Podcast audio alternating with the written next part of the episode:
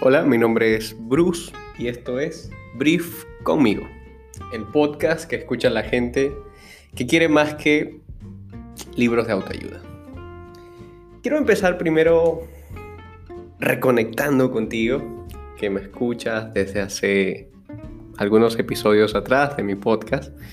Eh, primero agradecerte por estar allí, por darle difusión a los mismos y por eh, los mensajes de muchos de ustedes que me han escrito a través de mis redes personales, em, felicitándome por este espacio y aupándome a seguir. En verdad que me, me, reconforta, sobre todo en este confinamiento. Y a ti, por eso quiero también eh, desearte que puedas estar teniendo un confinamiento lo más llevadero posible. Bien, quizás ahorita más que buscarle soluciones a esta situación en la que estamos viviendo, eh, lo que nos toca es aprender a mejorar el momento y comprendernos a nosotros mismos. Para eso, hoy voy a hablarte de un tema que a mí particularmente me llama muchísimo la atención y es eh, la sociedad del cansancio. La sociedad del cansancio es, no es un título que yo he inventado, de hecho es el título de un libro de un autor muy contemporáneo. Él es Byung-Chul Han, un surcoreano eh, nacido en Seúl y que actualmente está radicado en Alemania. Y mm, básicamente él escribe esta obra de la sociedad del cansancio tratando de comprender y hacernos comprender a nosotros por qué estamos como estamos. Y esto a mí me ha llamado la atención y debo confesarte por qué me topo con este libro de, de eh, y es que los últimos meses, no sé si te ha pasado, pero a mí me ha pasado, me he sentido muy agotado. Ojo, he estado descansando bastante, pero me he sentido muy agotado. Y ese agotamiento ha venido producto, en mi caso personal, de un exceso laboral, de un exceso también de mis demandas personales y ambiciones personales. Y como suele suceder conmigo, cuando trato de buscar comprenderme internamente y darme soluciones o respuestas, eh, empiezo a buscar en la filosofía, empiezo a leer un poco de, de este material, más que de autoayuda. Hace mucho tiempo que no leo un libro de autoayuda, no los critico, creo que tienen su... A ver, creo que tienen su espacio en las personas, pero eh, carecen de esa profundidad y entendimiento que muchas veces libros de filosofía y sociología pueden darnos. Y en mi caso particular, los que me han dado mayores respuestas. Em, me topé con este libro de Byung y quiero hablarte un poco de mis impresiones.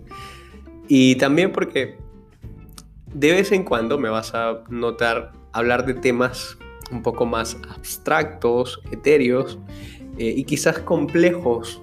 Eh, y esto va a ser un reto definitivamente, eh, perdón, a tu parte intelectual, un desafío que creo lo vas a llevar muy bien. Y también de mi parte es permitirme darme a conocer a ti como suelo pensar las cosas. A veces debo hacer un esfuerzo, te confieso, por aterrizar muchas de mis formas de pensar la vida. Em, y eso obviamente me hace sentirme muy distante de las personas, porque termino no diciendo lo que, lo que realmente quiero decir, por temor a, que, a no ser entendido. Y yo siempre creo que un buen comunicador no es aquel que habla a través de palabras rebuscadas, sino que con, de forma sencilla puede darse a conocer o darse a entender. Pero también hay espacios donde, en mi caso particular, me apetece hablarte de temas un poco más gruesos. Y este, este episodio en particular tiene que ver con eso. Así que trataré de hacerlo lo más ameno posible. Em, y, pero también vas a tener desafíos em, de conceptos a lo largo de lo que te voy a venir hablando. Entonces, no me hago más bola vamos a comenzar. ¿sí? Este libro de Byung-Chul Han es una crítica a la forma de nosotros estar en este mundo y de vivir la vida activa en la sociedad de la modernidad tardía. Él llama modernidad tardía a este tiempo, al siglo XXI. Él retoma pensamientos, por ejemplo, de Hanna, de Arendt, de Foucault, uno de mis autores favoritos y de quien incluso te invito a que puedas leerte algunas páginas o algunos resúmenes, sobre todo el libro de Vigilar y Castigar. Hay una parte, Vigilar y Castigar, donde él habla acerca de las comunidades panópticas. Si tú puedes leer esas partes del libro de Vigilar y Castigar, vas a poder comprender muchísimo del trasfondo político del cual estamos viviendo ahorita en épocas de confinamiento. Eh, pero bien, él retoma estos pensamientos ¿bien? y los contrasta también con la actualidad. Eh, él habla, por ejemplo, de cómo en ese tiempo la sociedad se explicaba a través de la disciplina. ¿Por qué? Porque habían virus, habían bacterias, había un ejercicio de poder que generaba muros al lado de nosotros para que no pudiésemos, para que pues fuésemos castigados en dado caso que em, nos lo, lo saltáramos.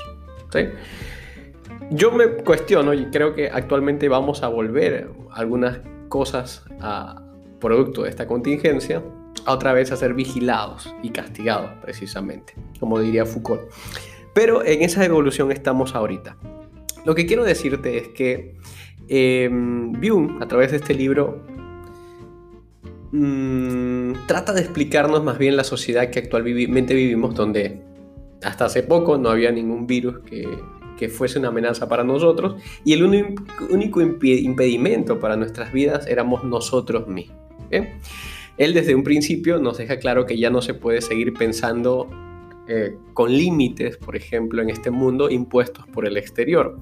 porque han desaparecido? Dice él. No, yo creo que una vez nosotros terminado esta pandemia, vamos a volver a estar en ese estado, por desgracia, en un estado en el cual el límite somos nosotros mismos. Vivimos donde vivimos condenados a una larga carrera de obstáculos personales y sentimientos de inferioridad e insuficiencia.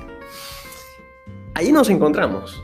Ahí me he encontrado yo. No sé si tú también te has encontrado ahí, pero viviendo en esa en esa larga carrera como personal, eh, de, claro, como ya el límite no está, no está puesto por el exterior, sino por lo que yo pueda hacer como sujeto productivo, bien, entonces eh, mis, mis obstáculos soy yo mismo y mis sentimientos de inferioridad o insuficiencia. ¿Cuál es el resultado de esto? Bueno, Jung dice que infartos en el alma y enfermedades neuronales, que ahorita te voy a explicar un poco acerca de eso. Eh, yo, por ejemplo, al leer este libro de Byung, mm, me, me resultaba en muchos momentos agradable y en otras ocasiones muy preocupante. En su libro yo encontré muchísima profundidad y muchísima belleza también. Él es claro, es conciso y cuando menos me lo esperaba podía incluso sentir un ligero aire zen a través de sus páginas. La sociedad del cansancio comienza cuando él, cuando Byung, nos presenta al hombre de la modernidad tardía como el Prometeo cansado. Otra metáfora a la cual te invito que puedas explorar. Pero como un ser agotado que es constantemente devorado por su propio ego. Es víctima y verdugo a la vez. Y su libertad es una condena de autoexplotación.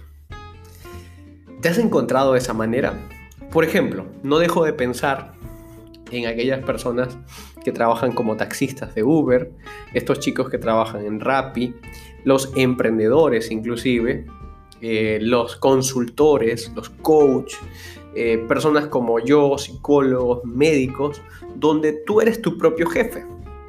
Y como entonces, claro, no hay un horario establecido para ti, ya tú manejas tus tiempos y eso en muchos casos termina siendo generando procesos obsesivos en los cuales las personas simplemente estamos a la carrera tratando de no perder vigencia en una vorágine continua de renovarnos, de buscar algo original, de buscar algo nuevo eh, y terminamos agotados. Él, en uno de sus primeros capítulos, habla de la violencia neuronal, por ejemplo, comentando que cada época ha tenido sus enfermedades.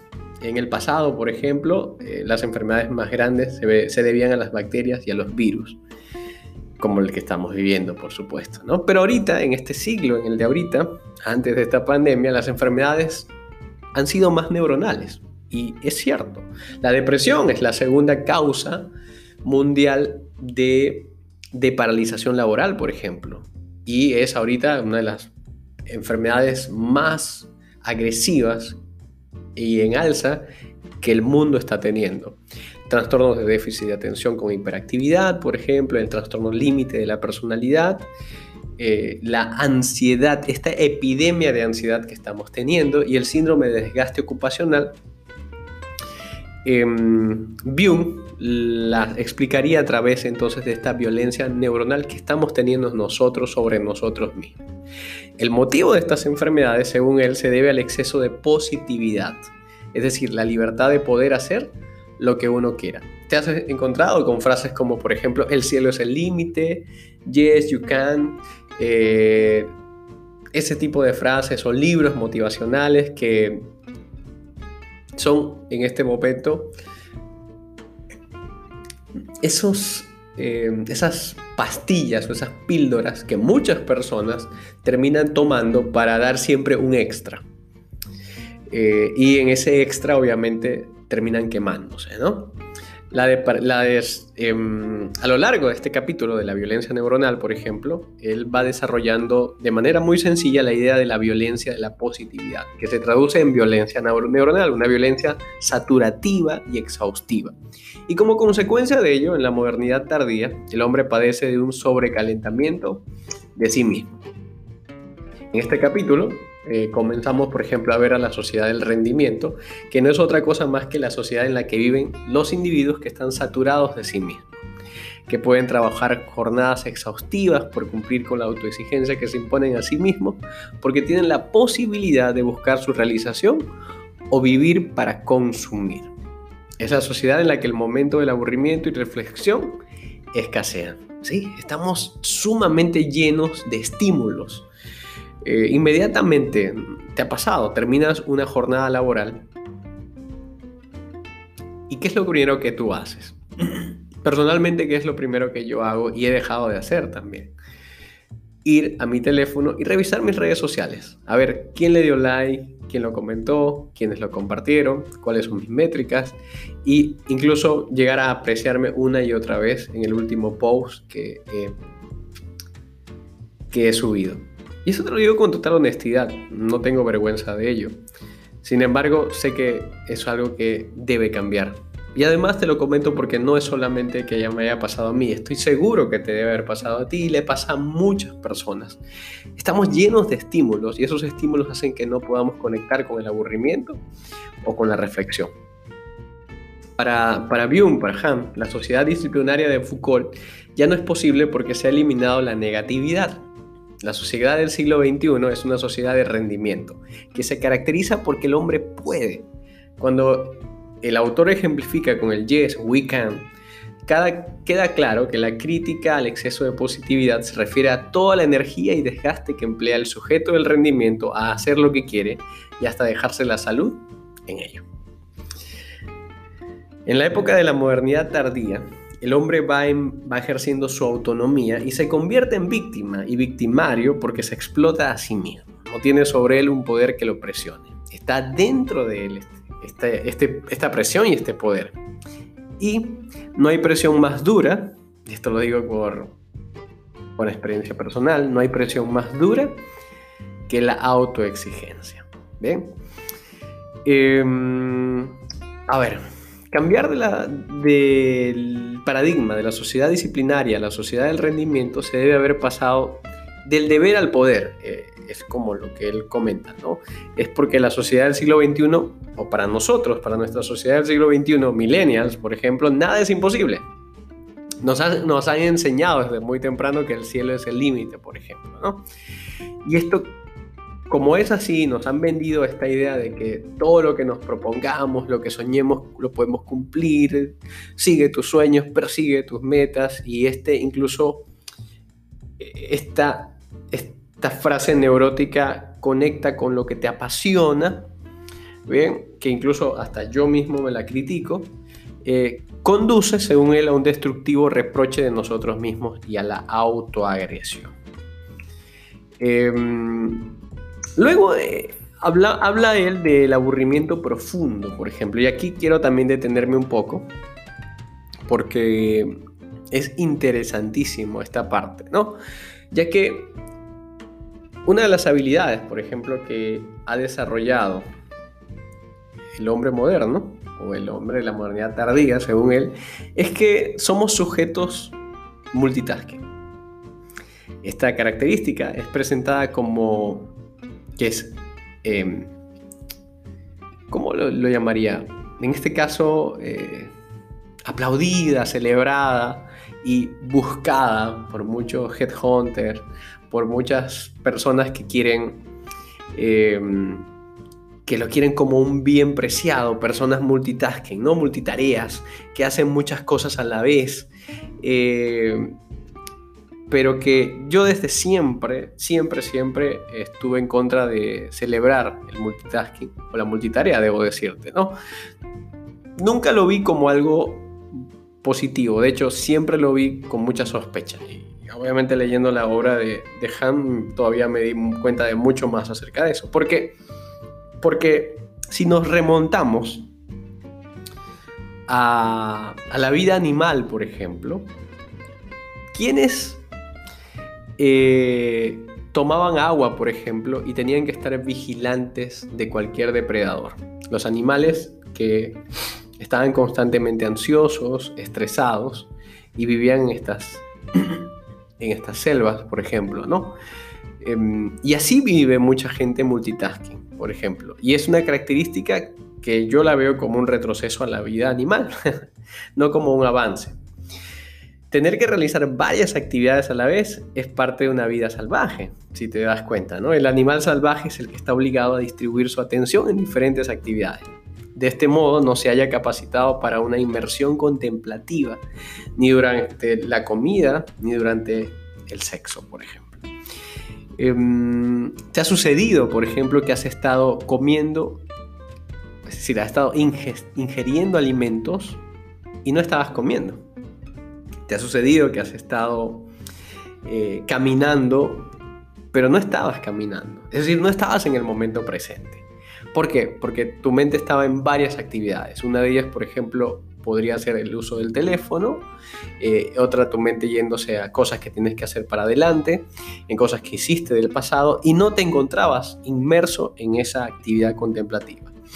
El hecho de tener, por ejemplo, hoy eh, actividades desde tecnología 3D o esta realidad aumentada, nos hacen ver cómo necesitamos un sobreestímulo para poder estar en el momento presente y hemos perdido esta, esta sensación de poder tener atención sobre algo de manera contemplativa, es decir, quedarnos allí. Estamos como locos tratando de buscar más información, más información y superarnos a nosotros mismos, no sabiendo que eso nos va a llevar, eh, lamentablemente, a la depresión y a la ansiedad.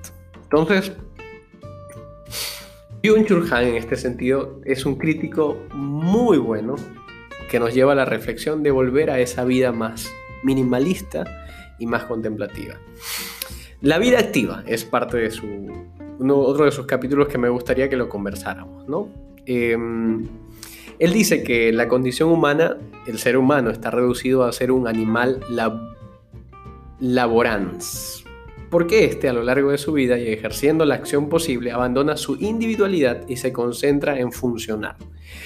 Somos sujetos productivos, no comemos para alimentarnos muchas veces, comemos para seguir trabajando, por ejemplo. Y entonces vemos la epidemia que hay en Estados Unidos y que hoy en día pasa aquí también, de eh, comida chatarra eh, o, por ejemplo, comida refrigerada para simplemente para que tú la metas en un microondas y, te, y pasado un par de minutos te la puedas comer. ¿Para qué? Para seguir trabajando de manera neurótica. Eh, a ver. Él, también comenta, ¿no? Que somos sujetos mm, para nada pasivos, ¿no? Autoexplotativos. Hiperactivos, hiperneuróticos. En este capítulo en particular, una de las cosas que me gustó es que Bion decía que, o dice que la vida de la modernidad tardía es una vida sin creencias, por ejemplo, condenada a la desolación, porque se vuelve efímera, que la convierte en una vida desnuda. Cuando la vida queda desnuda, la vida se convierte en el principal problema. ¿Por qué? Porque al vivir en aislamiento, nosotros, las personas, solo podemos preocuparnos por nosotros mismos y por procurar una vida sana. Recuerdo mucho a Nietzsche en esto, ¿no? Tras la muerte de Dios, la salud se eleva a diosa, por ejemplo. Eh, y esta es la consecuencia del superhombre, hablado por Nietzsche, por ejemplo. Extraordinario libro también que te, que te animo a leer, así habló Zaratrusta, eh, donde vas a también conseguir ciertos atisbos de lo que Byung está conversando. O sea, lo que Nietzsche decía, por ejemplo, como el, este sujeto último, eh, el Byung lo está criticando porque este sujeto último, por ejemplo, en palabras de Simon Bauman, ha perdido eh, los macro relatos, ¿no? ¿Qué es un macro relato? Por ejemplo, eh, la Biblia, las filosofías grandes, ya no, ya no necesariamente el sujeto moderno se ascribe a ella, ya no, ya no cree tanto eh, en un solo Dios, por ejemplo, sino en una integralidad. Y, es más holístico nuestro pensamiento o integramos más filosofías de varios lugares porque, eh, porque hemos perdido también el querer estar por ejemplo, el tema de la fe ha perdido mucha vigencia hoy en día y ha perdido porque no es funcional, por ejemplo. ¿no? Entonces, él habla acerca de eso y que hemos caído en un individualismo muy fuerte y cuando estamos muy individuales, evidentemente, solamente nos vivimos, vivimos para nosotros mismos y tener una vida sana se convierte entonces en nuestro Dios. En conclusión, para que el sujeto de rendimiento tenga que estar tan al pendiente de su propia existencia, como si solo él viviera en el mundo. Necesita que necesita cuidar de su cuerpo y cumplir con todas las expectativas de su vida. Porque al prescindir de poderes que se ejercen desde el exterior, como te decía, como Dios, la vida se vuelve lo más valioso y las acciones que se llevan a cabo atienden a la individualidad. Por eso el sujeto de rendimiento lleva cuesta su propio campo de concentración, dice Bill. Es decir, ya los aparatos de castigo no están afuera de nosotros, sino están dentro de nosotros. Vivimos como una de esas big box que hace que nosotros mismos seamos punitivos. Y eso me ha pasado mucho en, mi experiencia como, como terapeuta trabajando con casos de ansiedad severa, por ejemplo. Veo muchos eh, de mis pacientes que son muy punitivos consigo mismos, sumamente autoexigentes, que se reprochan y perfeccionistas. Y esto los termina agotando.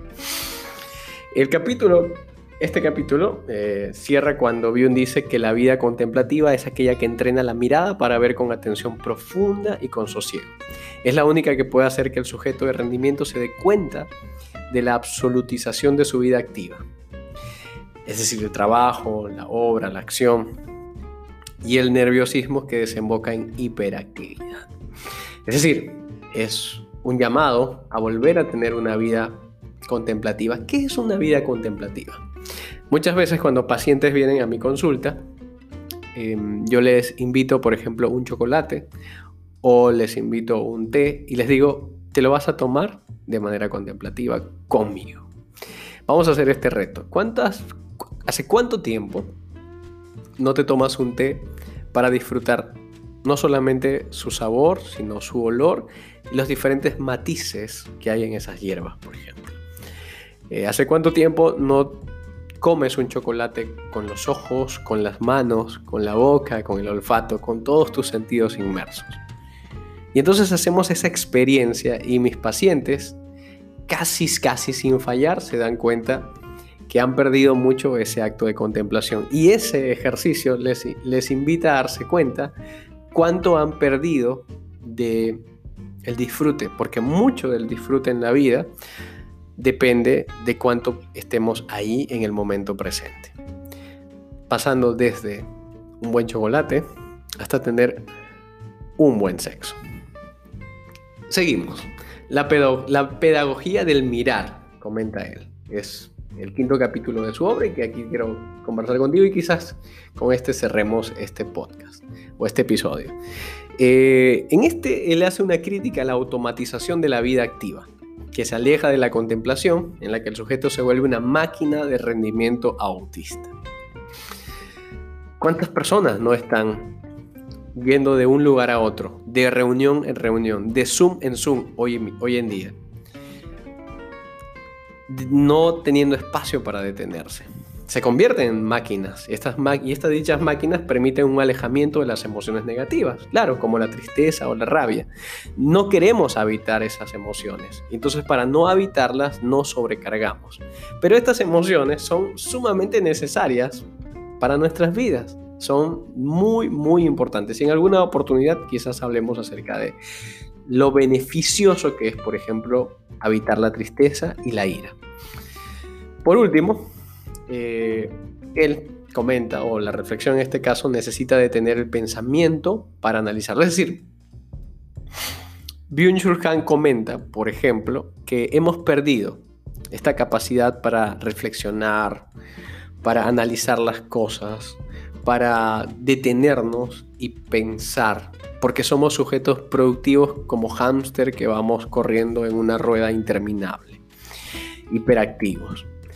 Em, para terminar un poco al respecto de esto, mm, bueno, yo quiero hacer, por ejemplo, por lo menos me gustaría hablar de otras cosas que él menciona, ¿no? Él menciona eh, que ahora nosotros, como sociedad del cansancio, utilizamos nootrópicos para maximizar nuestro rendimiento. ¿Qué es un nootrópico? Eh, un nootrópico básicamente es algún tipo de medicamento que están, que están muy de moda actualmente, que básicamente están hechos para activar diferentes químicos en nuestro cerebro, es decir, nuestros neurotransmisores, ¿no? generando efectos diferentes en nuestra conducta y nuestra capacidad mental. Ejemplos de algunos neurotrópicos, por ejemplo, son algunos para el estado de ánimo, son el triptófano, el omega 3. Para la concentración, por ejemplo, está la cafeína, el ginseng, la tirosina. ¿Cuántas personas hoy en día no les es común tomarse un Red Bull para continuar trabajando, para sobreexigirse? Comenzar sus mañanas con, incluso lo celebran, ¿no? Con un buen café y no puedo vivir sin el café. Eh, oye, claro, no estoy criticando a la gente que toma café, por cierto, ¿no? Toma tu café, disfrútalo. Me parece una de las experiencias más eh, disfrutables de la vida. Pero cuando dependemos de eso para seguir siendo esos sujetos productivos, ahí es donde me parece que sí es un abuso para nosotros mismos. Estos nootrópicos que él habla y de los cuales te estoy hablando, por ejemplo, para la memoria el inositol, el jingo biloba, para mejorar el descanso, la melatonina, el magnesio, el zinc. ¿Cuánta gente hoy en día no está atiborrada de este tipo de, de sustancias químicas para seguir siendo estos sujetos productivos. Bueno, esta sociedad es en la que vivimos, en la que vivimos y es una sociedad que necesita urgentemente detenerse. Y es esta sociedad la cual yo creo que esta pandemia, además de darnos tantas cosas quizás negativas, robándonos personas y afectos muy importantes en nuestra vida, también nos está dando una lección que es detenernos. Esto era lo que, quería, compartirte, esta breve reflexión de mi paso por esta lectura de Byung-Chul Han y su libro La sociedad del cansancio. Eh, muchas cosas me restan por decirte, pero hasta aquí quiero dejarlo con esta gran reflexión de que puedas detenerte un momento y está bien habitar el aburrimiento, está bien estar cansado, también está bien no tener apetencia de algún tipo, y ese, ese momento de tranquilidad lo necesitamos, lo necesitas para que puedas luego seguir avanzando. No veas la vida como una carrera de 100 metros planos, mírala más bien como, como este maratón. Mi nombre es Bruce Oré, estoy encantado de hacer este espacio contigo y gracias por acompañarme. Si llegaste hasta aquí, hasta este final, en verdad, ah, déjamelo saber, por favor, a través de mis redes en Instagram como psico.bruce. arroba psico.brus, psico de psicólogo. Y estoy, voy a estar encantado de conocerte. Un abrazote gigante. Bye bye.